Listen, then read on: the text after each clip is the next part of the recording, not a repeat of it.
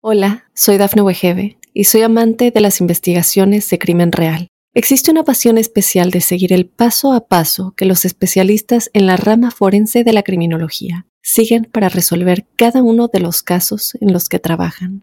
Si tú, como yo, eres una de las personas que encuentran fascinante escuchar este tipo de investigaciones, te invito a escuchar el podcast Trazos Criminales con la experta en perfilación criminal, Laura Quiñones Orquiza en tu plataforma de audio favorita. Estos son los titulares más destacados hasta el momento.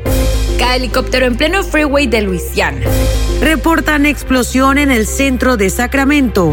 Camionero Roger Aguilera es condenado a 110 años de cárcel por choque mortal. Mueren dos policías por explosiones en un aeropuerto. Mundo Now, noticias en 5 minutos inmigración, dinero, política, entretenimiento y todo lo que necesitas para amanecer bien informado. Hola, hola, ¿qué tal amigos? Bienvenidos una vez más a Mundo Now. Les saluda Elidip Cayaspa en compañía de Camila Daza y Daniela Tejeda.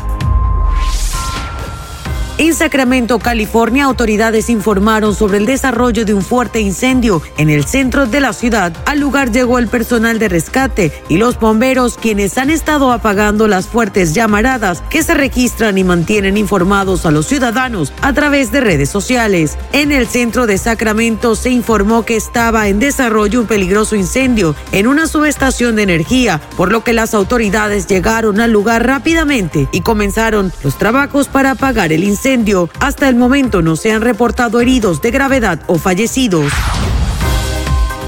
En Luisiana se registró esta tarde del martes la caída de un helicóptero en la I-10 en dirección este en el puente Bonnet Carey Splitway. Según los primeros reportes de la policía, en los informes que ofrecieron las autoridades se lee que aún no hay una lista preliminar de las personas que resultaron heridas o si se reporta algún fallecido. Medios de comunicación locales informaron que el accidente ocurrió alrededor de las 12 y 35 del mediodía. Hasta el momento no se conocen los detalles del incidente, ya que están en investigación. En las redes sociales, los internautas han publicado imágenes y videos que dejó el incidente aéreo. Dos explosiones se registraron en la mañana de este martes en el aeropuerto de Cúcuta, ciudad fronteriza con Venezuela, causando la muerte de al menos dos policías y un civil involucrado en el incidente, según confirmaron las autoridades. El presidente de Colombia, Iván Duque, calificó el suceso como un ataque terrorista. Minutos después, policías expertos en explosivos ingresaron al área e identificaron una maleta. Al acercarse con todas las medidas de seguridad, detona. Nuestros dos explosivistas ofrendaron la vida por la seguridad, destacó el coronel Giovanni Antonio Madariaga. Camionero Roger Aguilera Mederos fue finalmente sentenciado a pasar más de un siglo en prisión, luego de que ocasionara un múltiple choque en el que murieron cuatro personas. Durante la audiencia, el acusado estalló en llanto. Roger Aguilera, un inmigrante de 26 años y de origen cubano, quien fue condenado por homicidio vehicular y otros cargos, testificó que intentó frenar de golpe su camión semi-remolque en el que transportaba madera el 25 de abril del 2019, pero dijo que los frenos no funcionaron. Pero los fiscales se centraron en su decisión de no tomar ninguna rampa para camiones fuera de control mientras viajaba a unos 85 millas por hora en la Interestatal 70 al oeste de Denver. Es momento de ponerte al día con las últimas noticias del entretenimiento. Este año ha sido uno de los más tristes y trágicos para el mundo del espectáculo en México, pues varias muertes han ensombrecido los escenarios y las pantallas de televisión. De más sonadas e importantes está la del actor Octavio Caña, que murió de un balazo en la cabeza. Luego le siguió el histrión Enrique Rocha, mejor conocido por el villano eterno. Luego siguió la productora de aventura, Carmen Salinas. Y hace unos días el charro de Titán, Vicente Fernández.